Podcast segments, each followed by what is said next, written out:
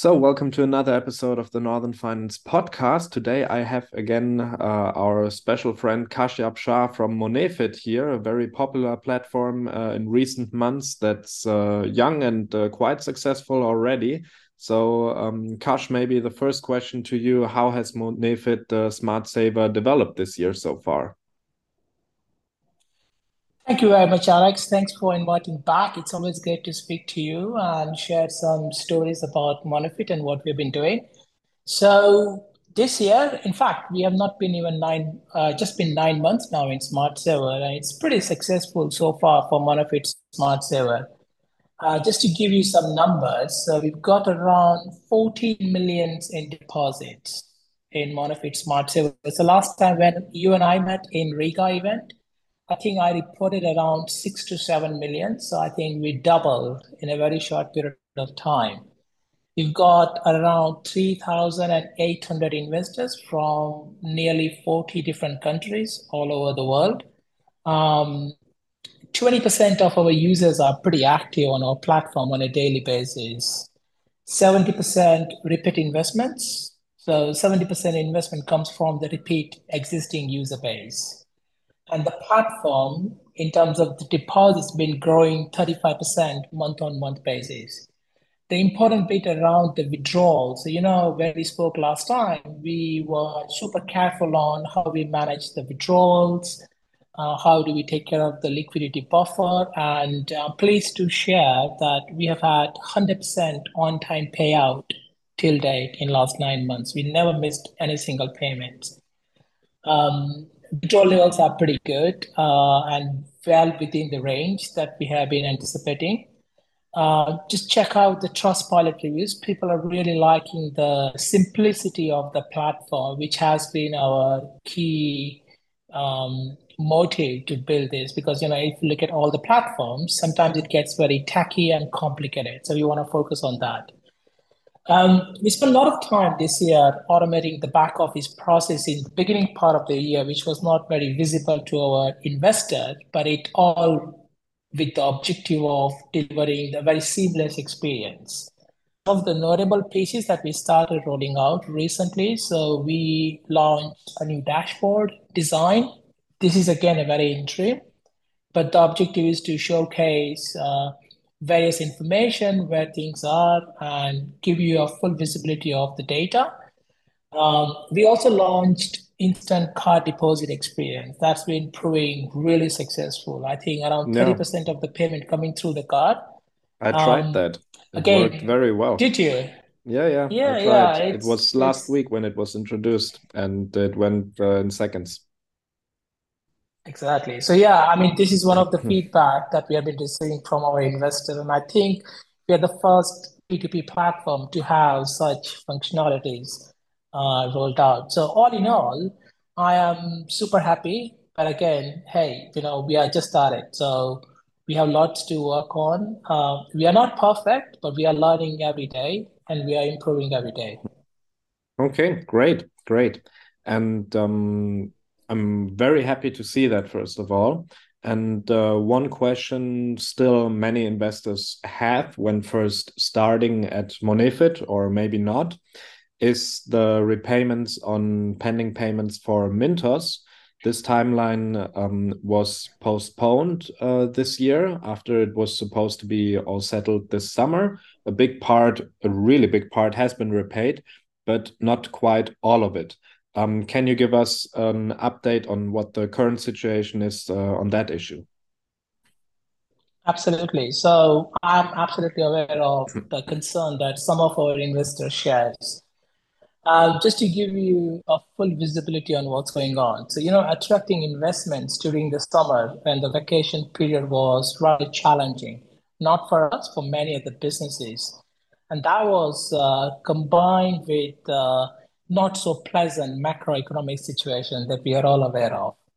Now, on top of that, you know, as I mentioned earlier in the earlier podcast, that we also have to maintain the issuance levels on our lending business. So we had a choice to make. We had a, we had a pot of money that we could clear the payments, but then it would suffer the issuing business and not only the lending business, but also the demand that our loans got on all those platform uh, was pretty high. So we had to balance all these three or four different components, and we have been carefully navigating that. Um, throughout this phase, we have been in close contact with all the platforms. I'm pleased to say that uh, I think we paid in excess of over a million euro to Mintos already. I think the pending payments are in the region of around 2 million now. Um, we have rescheduled those uh, structures a little bit, and we are looking to clear out in near future time. Um, so takeaway for all the investors is this is absolutely our number one priority. We are navigating these three aspects, clearing the payments, maintaining the lending issuance, and supporting the demand for our loans on those platforms. And we are doing all of these in conjunction with the platform communication. So once the platform is comfortable, only then we are reschedule, uh, we are postponing the schedule and stuff like that. And when we are postponing the schedule, we are also um, supporting our investors who has been real loyal to to us and our journey so far. Mm-hmm. And last but not least, uh, we are very grateful uh, for the trust and patience for all the investors and the support that Mintos has provided throughout the years. Okay, okay. Um, thank you for that information. Um, do you have a date uh, for the new timeline when it uh, all should be done? I think the current current run rate, uh, the way it's going, I would say two to three months, we should be out of the out of those uh, levels. Uh, but again, I'd like to achieve as, as possible. Mm-hmm, mm-hmm. Okay, great. And um, there were also, um, let's stick with the um, uh, problems for one moment.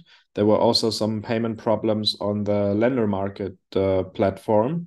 And um, my question is um, if there uh, keep coming up these um, payment problems on other platforms, not your own though, um, and they look to me, at least from the outside, somewhat like the old problems that uh, Creditstar used to have. Um, how do you want to build uh, trust with investors? I think uh, that's a fair question.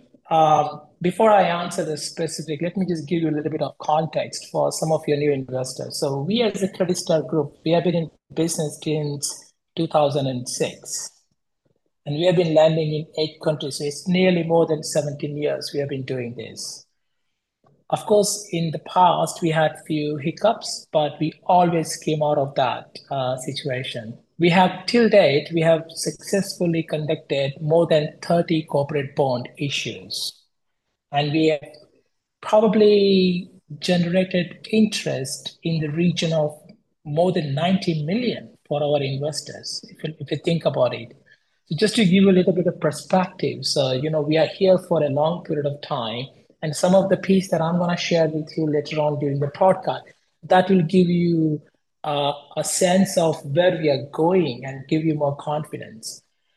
Um, another piece is we also need to acknowledge that uh, these are the growing pains uh, which are quite common for rapidly expanding business like Creditstar and Lendermarket. Of course, we had few uh, situations with regards to the, the withdrawals at the Lendermarket but those withdrawals are sorted now. So I, as of today, I don't have any latest saying that there are any issues. So all the withdrawals are pretty much in line with the way it should be in terms of the SLAs. Um, so yeah, we are, we are working on constantly uh, arranging new financing structure, institutional credit lines. Uh, Smart Saver is growing successfully. We've got some uh, very aggressive targets, and we are beating our targets almost every month. So very soon we should be out of the uh, situation. Um, the way you know it generally concern people. So, but for you, you know, 17 years in the business, still thriving, launching multiple products, and in excess of more than 1.2 million customers across all the product line. Mm, that's great. That's great to hear. And um, so, when you just said that you also had some bond issuances, Um, can you talk about uh, that and um, how does this change, um, well, the Creditstar Group cash flow, let's say, um, currently? So the last bond issuance was, I think, on 1st of June that we did. We secured in excess of 14 billion euros, of which um, a lot of it was refinanced. That means the existing bond investors, they shown trust again and again, and they are happy to roll it over. And you would think that you would only roll over your capital if you believe in the business. So that was the one data point that one needs to consider. Second piece is we also secured, I think, around 2 million euro in fresh money. So that is like uh, either the new investors or the new money from the existing investor that was brought into the platform. So this extra capital was used to maintain the necessary level of credit issuance and also paying back some of the investors uh, on various platforms. So the way things are playing out with successful bond issuance, the credit levels are getting back to the normal level. Smart Saver issue uh, growing quite nicely, so new capital is coming into the system. I think we should be getting to very uh, normalized cash flow uh, as we speak. Okay, that's great to hear. That's great to hear. So just um, to ask it as a question, um, even though I think you already hinted at it, do you think there will be um, any other repayment problems from Creditstar this year? Um, I don't believe so. I don't believe so. I mean, look, growth always has its challenges, especially when you combine that with not so favorable economic environment. So we came out of those environments now, so we are getting back to a more stable phase, if you like. But again, the inflation is uh, still pretty much high in quite a few different markets. Uh, we had summer, so again, that was not very helpful. But again, it didn't affect our lending and uh, investment businesses. Um, but I don't believe that we would have other issues. Um, yeah, so I'm confident. Mm-hmm. Okay, okay. Well, I've been investing um, more and more on Monefit Smart Saver. I really enjoyed the product. Um, last week, I deposited uh, a thousand five hundred through uh, my credit card without fees, uh, which I really liked in seconds, and it worked really well. Started earning interest right away, and this is one of the new features um, of Monefit Smart Saver um, that wasn't there a few months ago. So, how do you expect um, Creditstar Group and Monefit Smart Saver to further develop this year? Like, which goals do you want to reach? Do you want to launch some new features, maybe? Yeah, so let me start with the Credit Star Group first. So, just to give you a little bit of perspective, we moved into a new office in Tallinn. So, any one of your investor is in Tallinn, I would love to host them and say hello to them and show them around. Um, we have been investing quite heavily into building our culture and scaling them. In fact, uh, in next two weeks' time, we are also supporting Monefit Marathon, um, which is, you know, so there is a marathon happening in Tallinn, I think on 8th of September to 10th of September. So we are proudly supporting that because for Monefit is all about being money fit. So it's not just about being money fit, it's also about supporting the physical health of our customers and investors, right? Um, second piece is we are investing heavily into our branding. So we are now uh, putting Monefit at the lead of all our brands. So moving all our products and services under the brand. So so far you guys have seen Smart Saver under Monefit, and we have credit line being offered under Monefit in some countries we are normalizing and consolidating all our products under Monefit brand. So there's huge program of work that is happening behind the scene. In fact, in a few weeks' time, we're going to launch our new website. So that will be on monefit.com, and all our products and services will be offered through that. So that's about uh, Creditstar Group. We are also working towards getting the institutional credit line. So, you know, as you know, that we acquired funding through our bonds, we acquired funding through P2P platforms and Smart Saver. But we have been also discussing with some large institutions to secure a very large line. so we can just uh, you know focus on scaling our lending business. When it comes to Smart Saver, um, I'm looking for at least 20 million target before before the before the end of the year. Um, and I would be surprised if we if we we're beyond that, to be honest.